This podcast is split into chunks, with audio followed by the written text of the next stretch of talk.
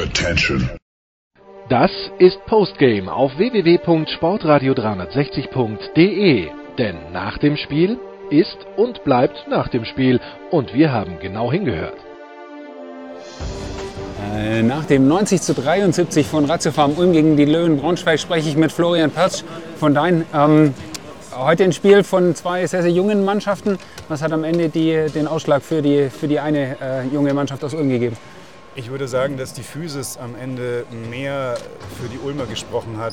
Die Braunschweiger haben das zwar vor der Partie und auch in der Halbzeit nochmal ganz groß betont, dass sie äh, die Physis mithalten wollen, dass das auch ihr Spiel, ihr Steckenpferd ist, aber hinbekommen haben sie es nicht. Hat auch Martin Peterka nach der Partie gesagt, da haben sie wirklich ähm, es nicht hinbekommen, das umzusetzen und das war, ich glaube, der große ausschlaggebende Punkt. Das ist äh, interessant. Ich habe gerade ähm, Jesus Ramirez auch in der Pressekonferenz genau darauf angesprochen und er hat auch gesagt, ja, das war, war das Thema heute. Kann, kann ich mir sehr gut vorstellen. Äh, Spannend eigentlich, die, die Braunschweiger ja mit äh, nur dem, dem Bundesliga-Rhythmus äh, mehr oder weniger voller Kapelle, die Ulmer mit äh, Eurocup und einigen ausfallenden Spielern.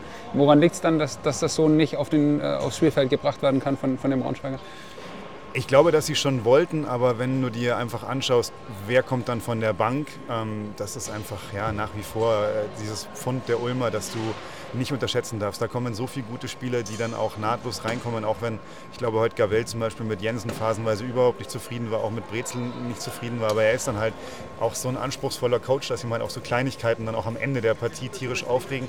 Aber nichtsdestotrotz sind das Spieler, die wahnsinnige Qualität haben und ähm, Klepeis hat funktioniert mit 8 Assists, Jorginho hat auf seine Art funktioniert, Nunez hat auch funktioniert und dann hast du eben noch einen Trevian Williams, der quasi der vierte Point Guard ähm, plus dein äh, sechs Offensive Rebound Center ist.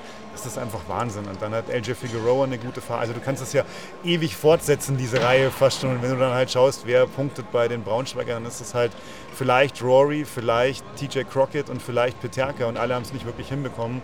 Und, und äh, Gilson Bango war okay heute, aber das ist einfach zu wenig. Gegen so eine Mannschaft zu wenig. Ja, du hast die 8 Assists von Tommy Gleppeis angesprochen. Gleichzeitig nimmt er, glaube ich, drei Würfe oder irgendwas in der Richtung in fast 25 Minuten.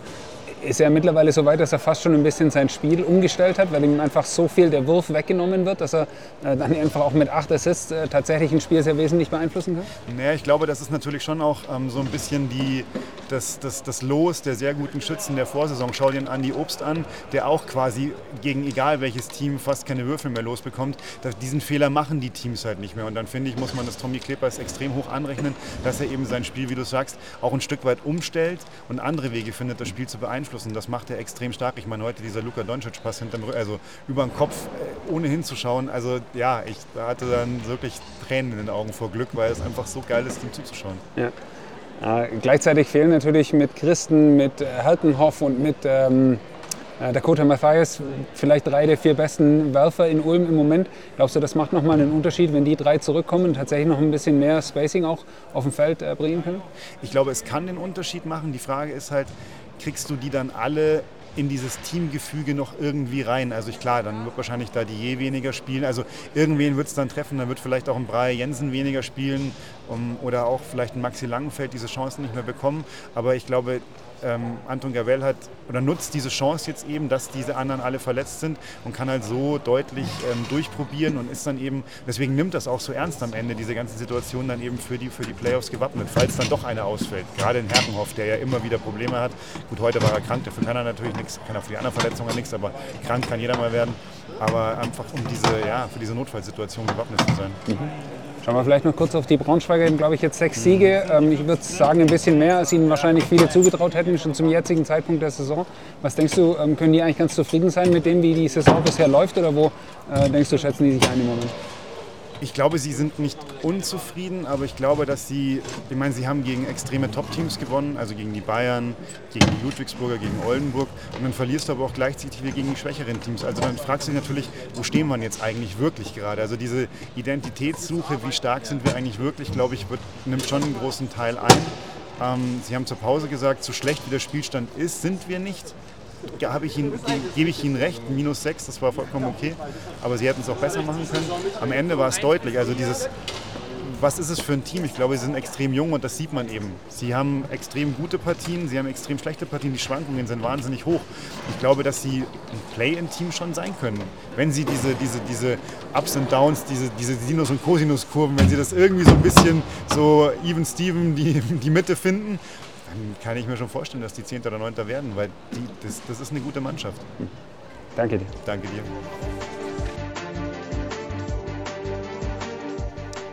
Coach Gavell, Sie waren in den letzten Spielen eigentlich immer sehr kritisch, sowohl offensiv wie auch defensiv. Haben Sie heute zumindest in der zweiten Halbzeit einen Schritt in die richtige Richtung gesehen? Ja, wir haben uns verbessert zu der, zum, im Gegensatz zu der ersten Hälfte. Ich glaube nicht, dass es schwer war, offensiv, was das angeht. Ähm, ich glaube, defensiv war das, äh, war das, sagen wir mal, besser, wenn man jetzt 73 Punkte erlaubt. Äh, aber ich glaube, wenn wir, wenn wir einmal, sagen wir mal, defensiv besser aussehen, sehen wir dann öfter mal offensiv nicht so gut. Ich glaube, dass wir, dass wir gerade in der ersten Hälfte wirklich bessere Entscheidungen treffen müssten. Haben wir aber nicht gemacht. Ähm, ja, die, die Spiele kommen und es wird jetzt auch nicht einfacher bis Februar. Also ähm, ob das jetzt der Schritt in die richtige Richtung ist, werden wir werden die nächsten Spiele zeigen. Sie haben am Ende sehr viele äh, junge Spieler spielen ähm, lassen in den letzten zwei, drei Minuten, die, glaube ich, noch nicht viel zusammengespielt haben. Gleichzeitig sehr, sehr viel von außen ähm, äh, korrigiert. Ähm, ich denke, man hätte am Ende vielleicht auch bei plus 20 das Spiel laufen lassen können. Aber wie wichtig war es Ihnen, dass Sie da viel Einfluss nehmen und den, den Jungen ähm, das Feedback geben, um, um vielleicht auch das meiste aus den Minuten zu machen? Naja, das sind die Minuten, die sie bekommen und die mussten das Beste daraus machen, egal wie viel das ist. Und äh, ähm, ich glaube, die haben schon die Möglichkeit, mit, äh, mit den Profis zu trainieren. Und ähm, wir sehen das jetzt nicht so, das sind jetzt nur junge Spieler, ähm, aber die, die helfen uns enorm, ähm, pushen alle anderen. Und ich glaube, die, die Minuten, die sie bekommen, sollen sie auch so nutzen, wie wir, sich, äh, wie wir uns das vorstellen, dass sie das machen sollen. Und ähm, deswegen denke ich mal, egal wie viel sie auf dem Feld stehen, ist es wichtig, dass wir, dass wir versuchen, sie in die richtige Bahn zu lenken.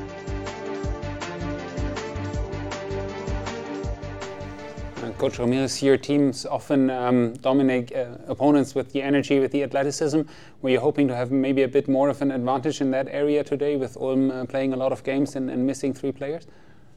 Uh, absolutely. So we need to have more energy with our team. If we don't have energy, we cannot compete in this league. We show many times. So um, we don't have energy in one quarter. We suffer all game, and today we miss energy. We tried when the game was already out of uh, out of picture for us. We tried, but uh, was not what we, we saw when we played good basketball games. So we need to yeah, be consistency with this uh, intensity, physicality, with some mistakes, no problem. This is zero problem. So I have zero problems to lose here in Ulm.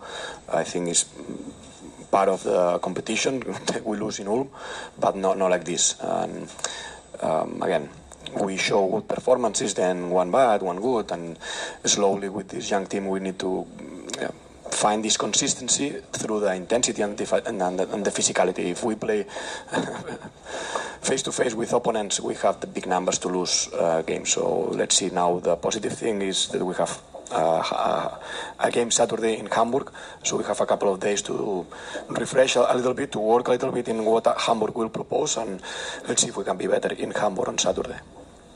And you kept on to 15 points, I think, in the first quarter. After that, it was always at least 23 points. What makes it too difficult to, to stop that Ulm offense? I think, honestly, the first quarter they have 15 points because they missed um, open things. I think the reality uh, was that we were already not in, in, good position to defend anything. Then we tried to adjust, but you, when you are late in every cut or when you are late in a handoff and you try to adjust, I think it is very difficult to find a defense that uh, with a gap for the offensive player where he can decide first. Uh, it's going to work. So I think the first 15 points are mm, not realistic, honestly, and uh, we need to be better. And if they score because they make plays, mm, good is kind of normal, but if we score because we put easy and we don't have communication or we have miscommunications one time after the other time, then it's too easy for the opponent. So we need to be better. That's it. Das war Postgame auf www.sportradio360.de. Versäumen Sie nicht die Big Show, jeden Donnerstag neu. Oder Wir sind Dirk, unser Basketball-Special und vieles mehr und besuchen Sie uns auf Facebook unter facebook.com slash sportradio360. Folgen Sie uns auf Twitter und abonnieren Sie uns auf iTunes.